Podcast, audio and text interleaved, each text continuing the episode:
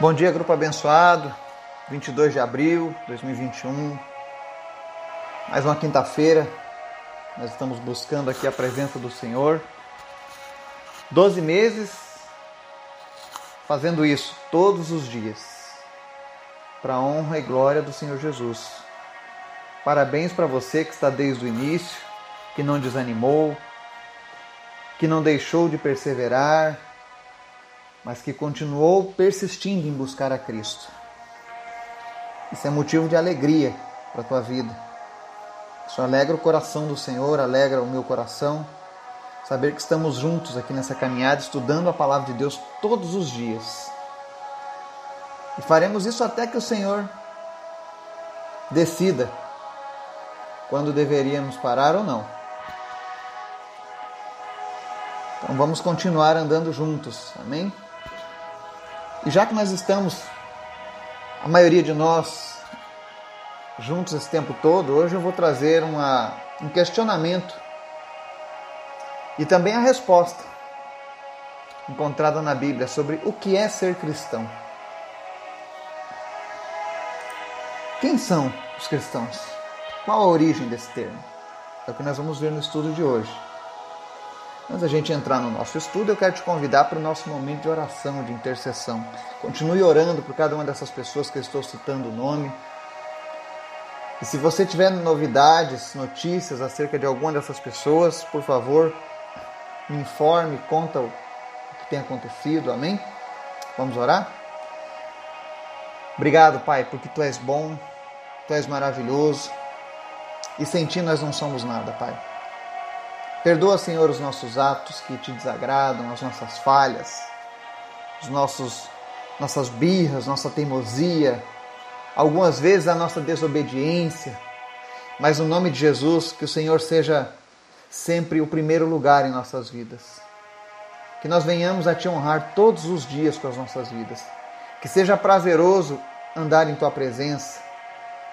Que seja alegre andar contigo, Jesus que seja motivo de felicidade sermos conhecidos pelo teu nome.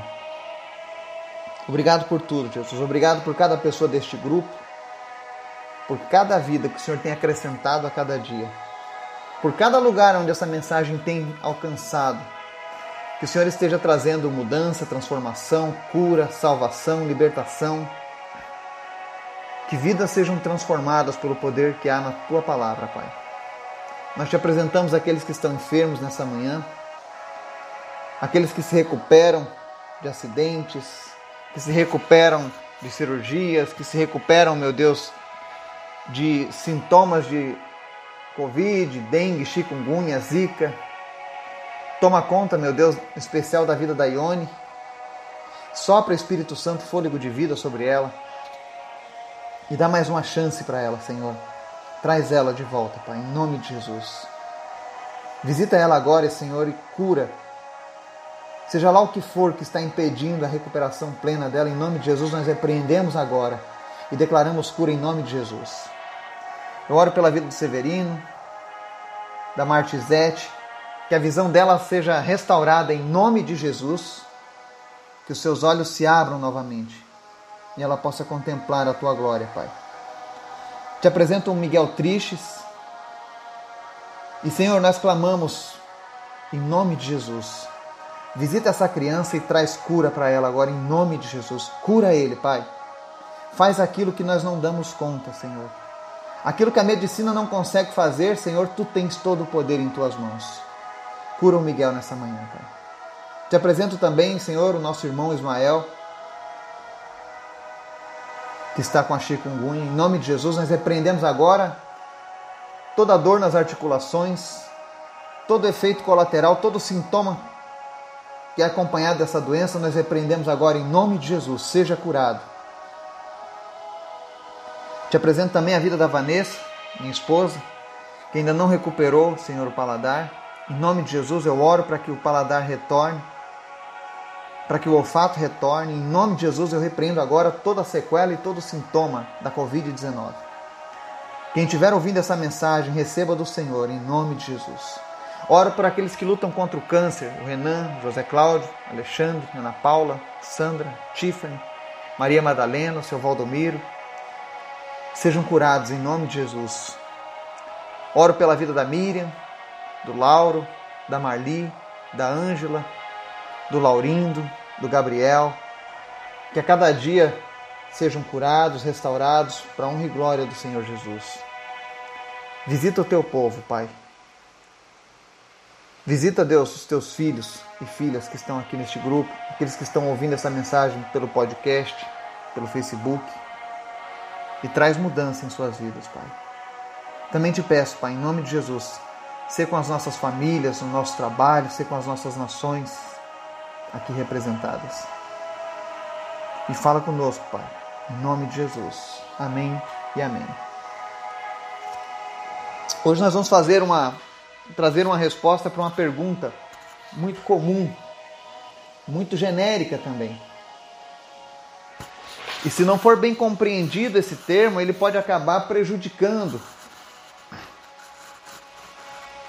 a pregação do evangelho, que é o termo o que é ser cristão.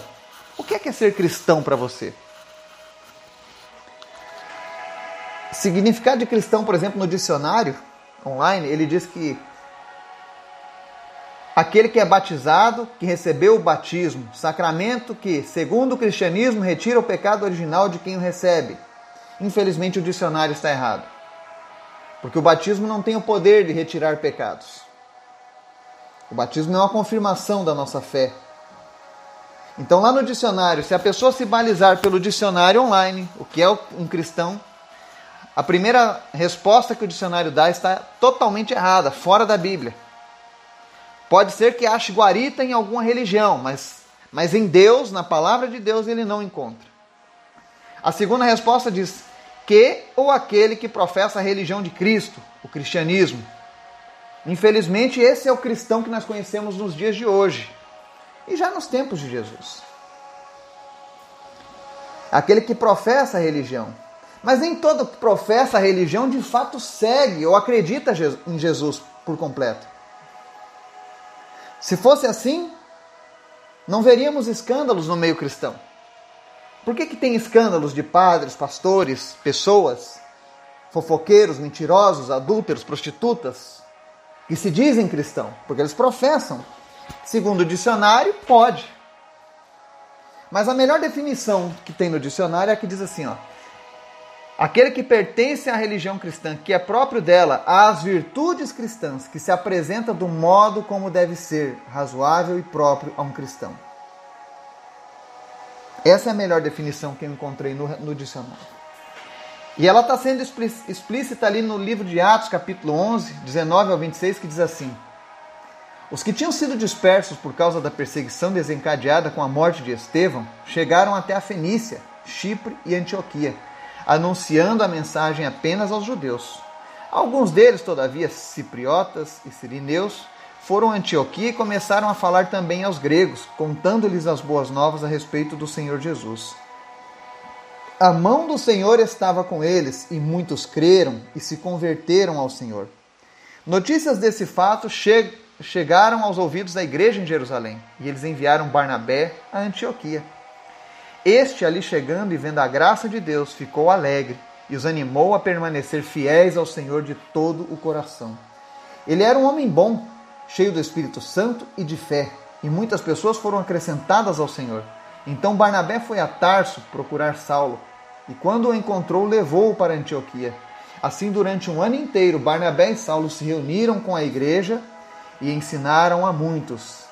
Em Antioquia, os discípulos foram pela primeira vez chamados cristãos. Amém? Olha que interessante. A primeira vez que alguém foi chamado de cristão na Bíblia foi lá em, Atos capítulo 11, 26.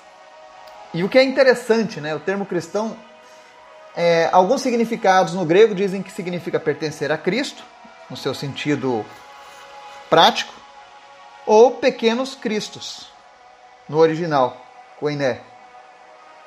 Mas, por incrível que pareça, esse termo, na verdade, ele foi criado como um apelido pejorativo.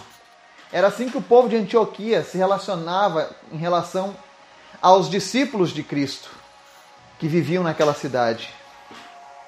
Não era a vestimenta, não era o emblema da sua denominação, não era a, a, a religião na qual eles nasceram, mas eles eram identificados pelas suas virtudes que os diferenciavam das pessoas ímpias.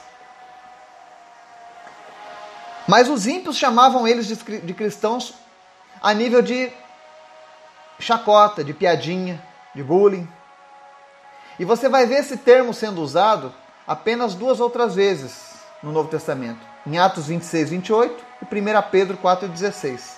Inclusive em 1 Pedro 4,16 ele diz assim: Mas se sofrer como cristão, não se envergonhe disso, antes glorifique a Deus com esse nome. Olha só. Naquele tempo, quem era chamado de cristão sofria, se envergonhava, porque era motivo de zombaria o ser diferente. Mas Pedro disse: Olha, não se envergonhe, glorifique a Deus com esse nome. Disse: Se alguém te chama de cristão e você tem sofrido por isso, não se envergonhe, mas glorifique a Deus com esse nome. Agora, o que é um cristão? Um cristão era um discípulo de Cristo. É alguém que colocou a sua fé no Senhor Jesus. É, um, é uma pessoa que nasceu de novo pelo poder do Espírito Santo. Como é que eu sei disso? Você olha que os cristãos, aqui no texto que nós lemos em Atos 11, eles anunciavam o Evangelho para os judeus, e olha só, mas os judeus não eram a religião de Deus? Eram. Mas eles se afastaram do plano de Deus e precisavam de salvação. A religião em si não salvaria mais os judeus. E os gregos, eles não tinham seus deuses, as suas próprias religiões? Onde estava o respeito dos cristãos com essas pessoas? Mas a palavra diz aqui que os cipriotas e sirineus que estavam em Antioquia começaram a falar aos gregos, contando-lhe as boas novas a respeito de Jesus. E a mão do Senhor estava com eles, e muitos creram e se converteram ao Senhor. Então, o cristão genuíno é alguém que verdadeiramente se converteu ao Senhor, ou seja, nasceu de novo pelo Espírito Santo de Deus. Não é alguém que simplesmente professa a fé cristã ou que frequenta uma igreja cristã, porque eu posso frequentar uma igreja por 50 anos e não ter sido um cristão genuíno. Eu lembro de uma pessoa da nossa família e ele se batizou aos 60 anos de idade. E segundo o relato próprio dele, foi uma, uma das maiores realizações da vida dele. E ele me relatou que ele foi 50 anos religioso. 50 anos ele frequentou uma igreja, mas naqueles 50 anos ele nunca se sentiu um cristão de fato. Até aqueles dois últimos anos de vida que ele teve aqui nessa terra. Aonde de fato Jesus se tornou um com ele. E quem conhece, quem conheceu, notava a diferença do brilho de Jesus na sua vida, na sua forma de falar, no seu relacionamento diário de oração com Cristo. Então, o cristão é alguém que é transformado pelo poder da palavra de Deus, e não alguém que faz parte de uma religião. E nós precisamos entender isso, porque muitas vezes a gente acaba pagando mal aos verdadeiros cristãos. Quando a gente coloca todo mundo no mesmo balaio, e generaliza, nós acabamos cometendo uma grande injúria com aqueles que se entregaram de fato a Jesus. E cuidado, porque eles pertencem a Cristo agora. E ai daqueles que mexem naqueles que pertencem a Jesus. Cuidado. Mas essa promessa só é válida para quem é cristão de verdade. Um cristão ele pertence a Cristo. E todos os dias ele é transformado à semelhança de Cristo. Nós continuamos com as nossas imperfeições, sim, mas todos os dias algo de novo tem que acontecer em nossas vidas. O nosso caráter tem que ser mudado. Alguém que se diz cristão, mas o seu caráter é de mentira, prostituição, adultério, vício, alguém que é dominado pelo pecado, jamais poderá ser considerado um cristão segundo a Bíblia. Ainda que as religiões o aceitem dessa maneira, todavia a palavra de Deus não o aceitará. E se você tem vivido dessa maneira, professando apenas que é cristão, mas o que você segue vai vai contra o que as escrituras ensinam, cuidado, você só está se enganando, mas não engana a Deus. E não engana também aqueles que têm a marca do Espírito Santo em suas vidas.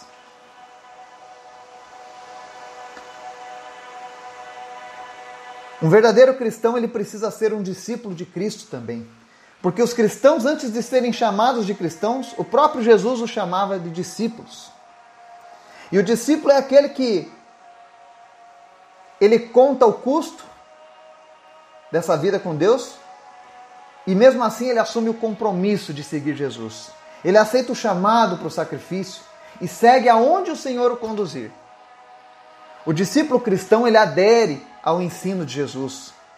Ele faz Jesus Cristo a sua prioridade número um e ele vive em conformidade com isso. Não importa o que religiões digam, ele vai sempre pelo que a palavra de Deus fala. Isso é o que faz de você um cristão. Isso é o que faz de você um discípulo de Jesus. E uma das coisas que é notória na vida de um discípulo de Jesus é que ele está ativamente envolvido em fazer outros discípulos cristãos. Mateus 28, 19 ao 20 fala sobre isso. Se você puder, ler essa referência. E para a gente finalizar, o verdadeiro discípulo cristão é um crente em Cristo e possui uma nova vida através do Espírito Santo que habita nele.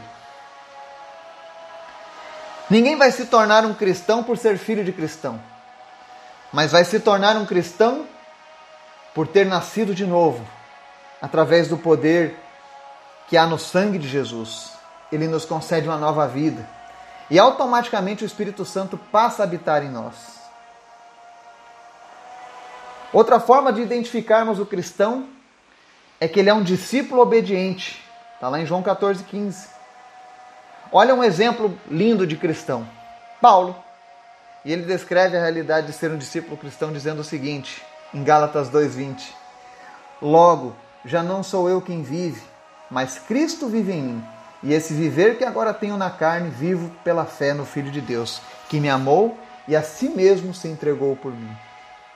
Vale a gente lembrar que o apóstolo Paulo é um dos poucos homens da cristandade a dizer assim para os seus seguidores, para, as pessoas que ele discipulava em Jesus. Ele disse: Olha, se vocês não possuem condições de imitarem a Cristo, imitem a mim. Olha que tremendo a concepção de, de discipulado de, de Paulo. Façam como eu. Sigam Jesus como eu sigo a Jesus.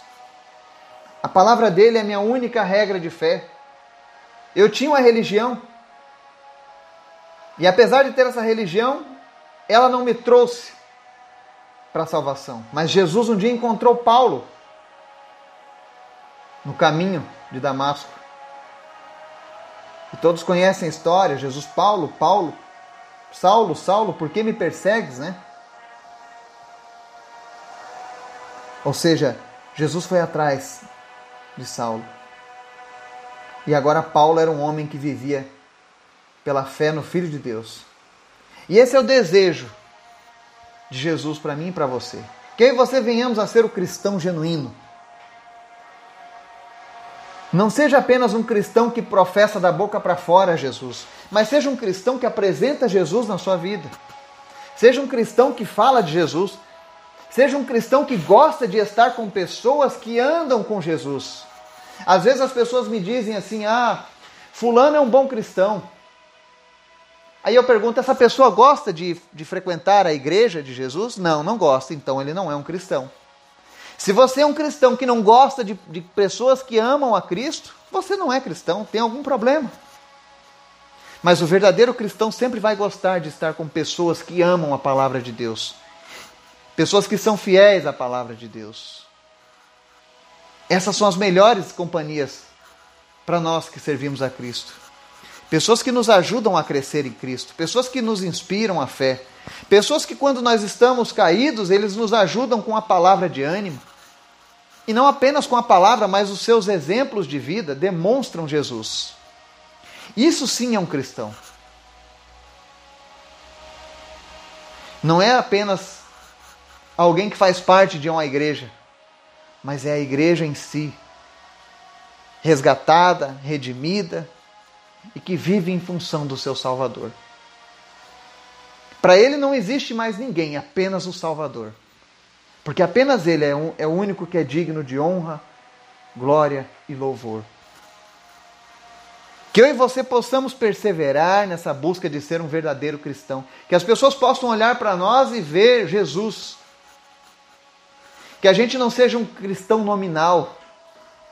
Porque essa história de denominação, de placa de igreja, isso foi, levou 300 anos para acontecer depois de Jesus. Os primeiros cristãos não tinham placa de igreja. Não existia uma igreja. A, a verdadeira igreja é a igreja A, o A é a igreja B. Não. Você pode olhar que as igrejas eram reconhecidas como a igreja em Jerusalém, a igreja em Antioquia, a igreja na Cilícia, a igreja em Corinto. Não tinha uma placa para identificar, mas existia um caráter, existia uma conduta, existia uma vida diferenciada dos, dos povos ímpios. Existia uma vida de justiça, retidão e amor a Jesus. Porque vale a gente lembrar que os primeiros cristãos, um dos imperadores romanos, que promulgou a lei que deveriam ser punidos e, executados, ele dizia que os cristãos eram como uma semente, o sangue do cristão era como uma semente, quanto mais derramava, mais se faziam cristãos. Eu sei de uma história muito linda. Lá na Coreia do Norte, durante aqueles pelotões de fuzilamento de cristãos, as pessoas eram enfileiradas e aguardavam a sua vez para serem fuziladas. E o relato de um missionário conta que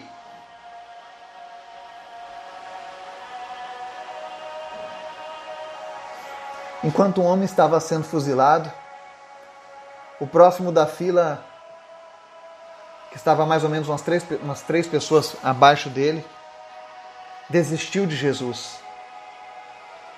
E falou: Não, eu rejeito esse Cristo. Eu não quero morrer. E ele saiu da fila, foi poupado. Mas o missionário que estava lá relatando o que estava vendo, ele disse que um dos soldados que estavam no pelotão de fuzilamento jogou sua arma no chão veio em direção ao superior e disse: Eu quero ficar no lugar daquele homem que saiu. E o, e o seu comandante disse: Mas por que você quer isso? Ele falou: Eu quero aquela coroa que estava sobre a cabeça daquele homem. E aí ele abandonou a sua farda e entrou na fila. Dessa vez para morrer como um cristão, como um discípulo de Cristo. Ele teve um vislumbre da promessa de Jesus, da coroa da vida, a coroa dos mártires. E ele almejou aquilo mais do que a própria vida. Que essa seja a nossa lição de hoje, como cristãos. Que a gente venha almejar as coisas espirituais e as coisas de Jesus mais do que qualquer outra coisa, mais do que até mesmo a nossa própria vida. Que Deus nos abençoe e nos dê um dia na Sua presença, em nome de Jesus. Amém e amém.